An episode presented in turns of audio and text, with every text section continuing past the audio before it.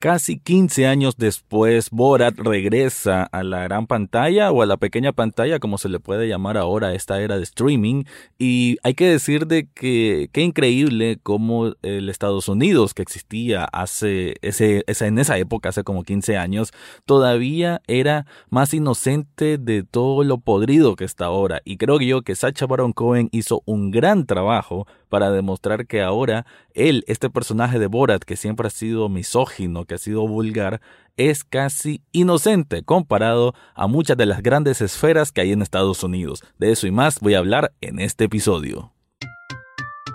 Estás escuchando Echados Viendo Tele, podcast sobre cine y televisión. Para el análisis, Rafael Echado.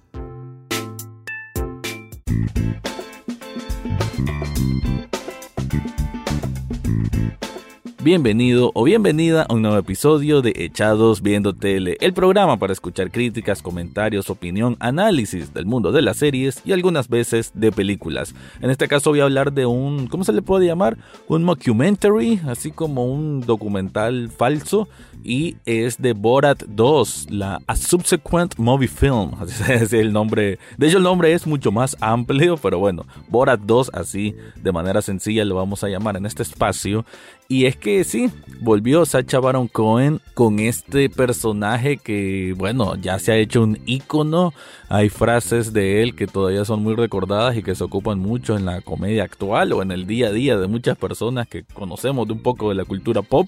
Y hay que decir de que en esta entrega lo hace de una manera inteligente porque él es consciente de que el Borat, la irreverencia, lo frontal, lo confrontativo, lo obviamente lo políticamente incorrecto de ese entonces ahora se mira con otros ojos, se juzga de otra manera. Sin embargo, como lo dije en la introducción, es curioso ver cómo en, en, aquel entonces, quien era la figura, obviamente, que causaba el, el disgusto, digamos, era este pseudo periodista de Kazajistán, que por aprender la cultura norteamericana sí le hacía una crítica social, pero al mismo tiempo él se mostraba expuesto como esta persona eh, de, bueno, misógina ¿no? y todos los antivalores que él representaba. Sin embargo, siento que en esta Borat 2 esos antivalores más bien los expone de mejor manera eh, Borat al interactuar con personas y decir cosas que uno no creería que alguien, una persona común de la calle o por qué no funcionarios, ya vamos a llegar a ello, eh, van a reaccionar de una manera tan normal, por decir algo. Hay una escena en que Borat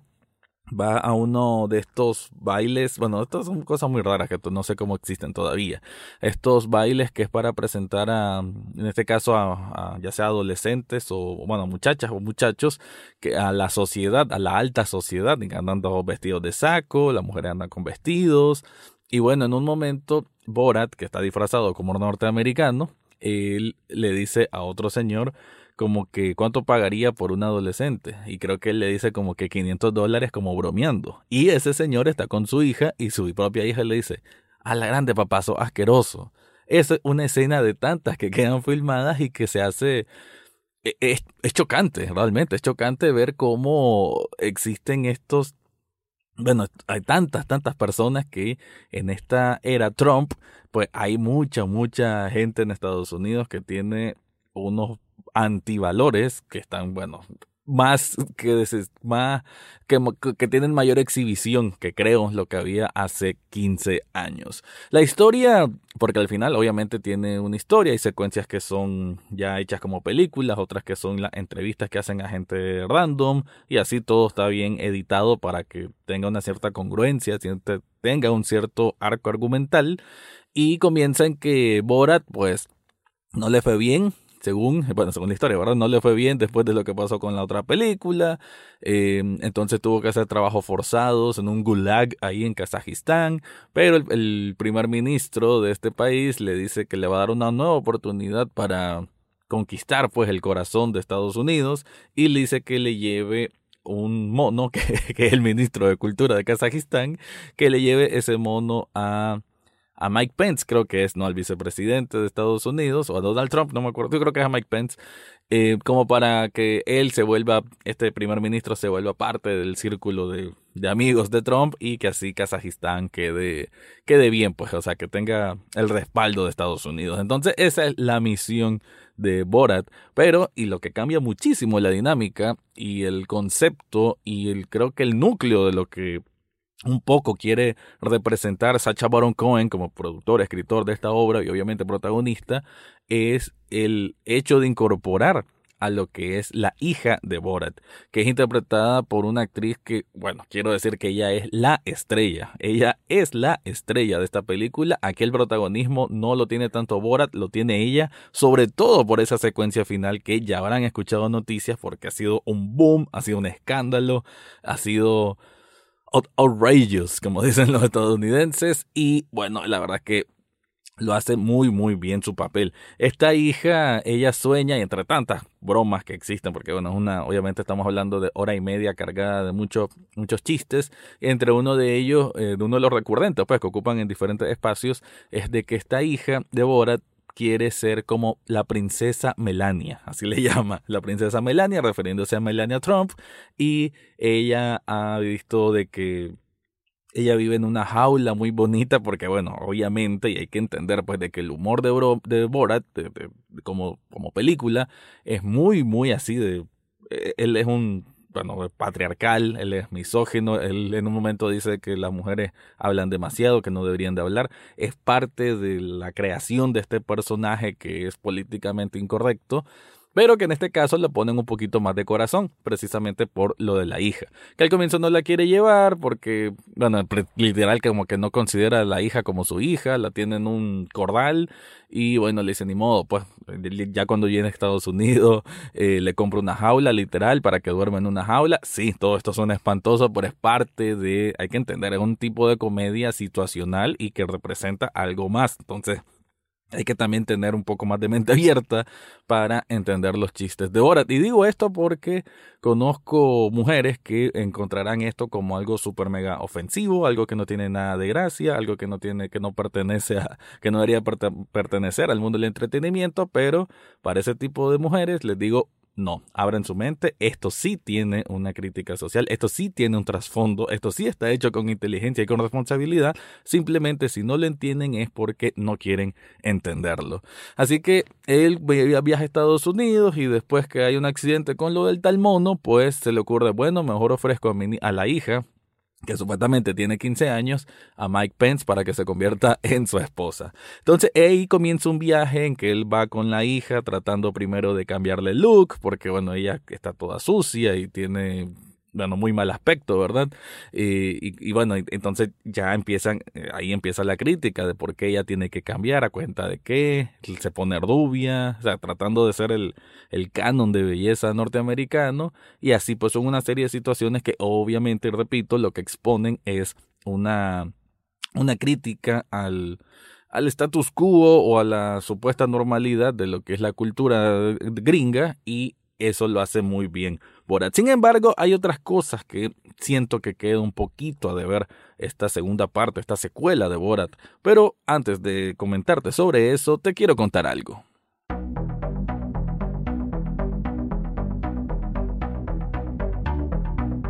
Estás buscando un regalo especial, ya casi estamos en diciembre y querés hacerlo de una manera personalizada. Te recomiendo que busques Sublishop Nicaragua. Esta es una tienda de sublimación en donde si querés hacer una camiseta con el nombre de una persona especial, si querés poner el logo de una banda de rock, el logo de un videojuego, el logo de lo que sea, o una frase inspiracional de que, que sea de tu obra, querés representarla, podés hacerlo ahí. La calidad es formidable la atención es inigualable y la verdad que ahí siempre están atentos para hacer nuevos diseños porque son gente muy creativa y eso se nota en cada una de las piezas que tienen, porque no son solo camisetas, también hay tazas, también hay vasos, también hay cojines y muchos artículos más. Te invito que vayas a las notas de este podcast donde te dejo el enlace para que descubras todo lo que ofrecen ahí.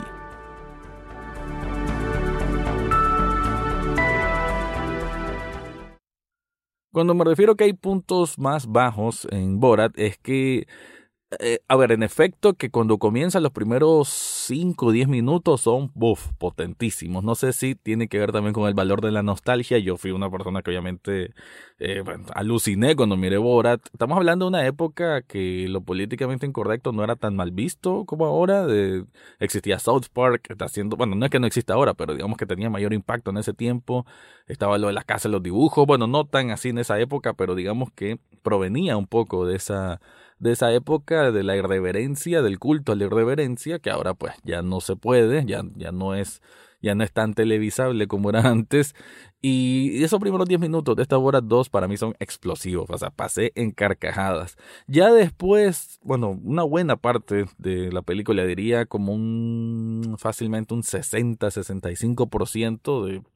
de la parte medular digamos que siento que baja el tono. Sin embargo, pues tiene estas puntadas muy, muy bien hechas, pues de entrevista a gente que uno no espera que pueda entrevistar, sobre todo las reacciones, que las reacciones son como que a la grande, como alguien normal puede decir eso, porque en una parte, cuando está buscando la jaula para su hija, en una como una gran tienda, como una ferretería, el, al hombre le dice, mire, y, y,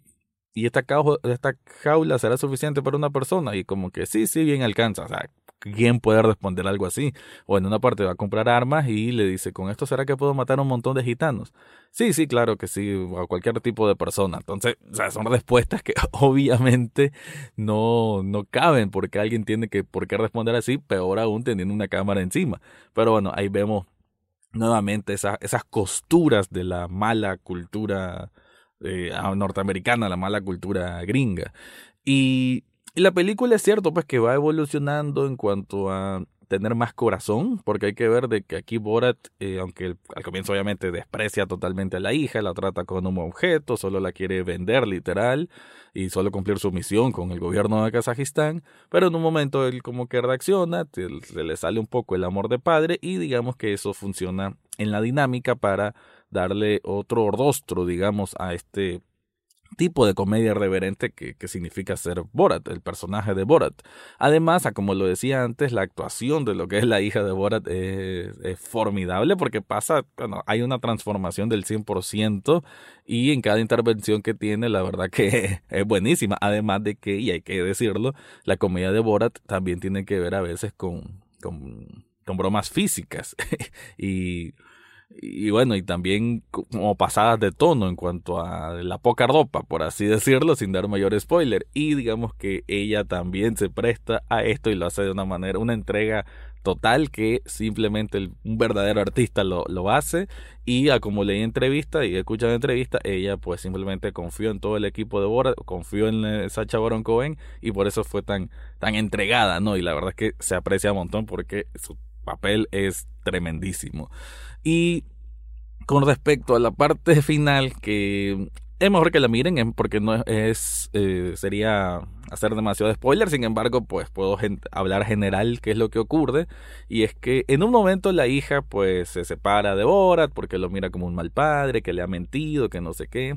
y ella se, bueno, se vuelve una periodista también en Estados Unidos. Y de alguna manera, bueno, también otra genialidad que tiene esta película, bueno, la producción de Borat como tal, es el conseguir entrevistas que o sea, colarse en entrevistas y de una manera que, le crean de que es un medio real y que les concedan entrevistas. En este caso a Rudy Giuliani. Si no le suena el nombre, él es exalcalde de Nueva York y actual abogado de nada más y nada menos que Donald Trump. Y él accede a una entrevista con la hija de Borat, pues la supuesta hija de Borat, que ella interpreta a una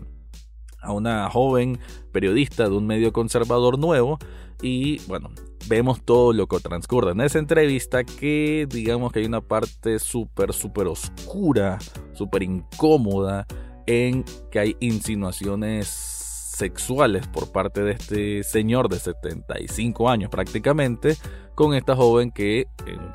teoría no pasa ni de los 20 años. Así que es una cuestión muy fuerte, pasada de tono. La intervención que hace Borat en ese momento es increíble. Y bueno, esto se ha hecho un escándalo porque Giuliani ya ha salido diciendo que fue manipulado, que no sé qué, que eso no, que quieren interpretar, o sea, lo que muestra la película lo ponen a él como un monstruo. Y bueno, unas cosas bien, bien fuertes que es normal en una película de Borat causar este tipo de escándalo. En sí, para ya ir resumiendo, creo que es una película que funciona en estos tiempos modernos, en esta era moderna, además que está saliendo poco antes de la lo que posiblemente sea la reelección de Donald Trump y es como una poner la barba en remojo de ver cómo está la sociedad norteamericana en todo sentido. En una parte vemos a unos rednecks, unos de esta gente, perdón, no rednecks, estos ultraconservadores eh, que le dan cabida a Borat en su propio hogar en, en, medio de esta pandemia del coronavirus. Hablan del coronavirus que fue creado por, bueno, lo mismo, ¿no? Que creado por los chinos, que culpa de los demócratas, que Hillary Clinton come bebés. vemos una gente extremista de pensamiento que asusta, pues, y que el chiste, aunque está ahí de, de, decir a la grande cómo puede haber alguien, cómo puede haber alguien así, también genera temor de que, wow, pues por eso Estados Unidos tiene un Donald Trump, por gente como esta. Y en un momento Borat se mete en un rally de gente así ultra extremista que todos andan con armas de guerra en un eh, estamos hablando como una especie de festival al aire libre. Increíble pues realmente aunque causa risa al mismo tiempo causa cierto pavor pues de ver esta esta gente esta gente que creo que concentra muy bien cuál es el alma de Estados Unidos, desgraciadamente, y por qué es que tienen a un presidente como Donald Trump. Pero bueno, apartando todo eso, creo que eh, la parte, como dije, la parte del inicio es muy, muy divertida, la parte del final también lo es, muy sorprendente, muy shocking, como tiene que ser, pero sí me quedó de ver como un 60-65% porque siento que perdió un poco el punch, pierde un poco el power, ¿eh? De hecho, aun con todas las barbaridades que pueda decir Borat y las cosas que puede hacer, es muchísimo más conservadora, es muchísimo más reservada, es la palabra, mucho más reservada de lo que fue Borat eh, la primera película y se siente que él bajó bastante, bastante el tono, que se arriesgó muchísimo menos, pero aún así es una propuesta sumamente interesante. Así que con esto termino mi review y te quiero recordar antes que si te gusta este programa, si te gustan estos episodios, que en una, en una de las notas de este podcast, de este episodio, dejo un enlace de coffee.com, que ese enlace coffee.com cachados viendo tele es para que puedas donar un café virtual a este programa. Un café virtual cuesta un dólar y con eso estás apoyando muchísimo a este podcast. Con eso me despido de este review de Borat 2. Eso fue todo por hoy en Echados Viendo Tele. Recordad seguirnos en Facebook, Twitter e Instagram. Además, podés estar al tanto de cada episodio en Spotify, iTunes, Google Podcast o hasta en YouTube. Gracias por escuchar y será hasta la próxima semana.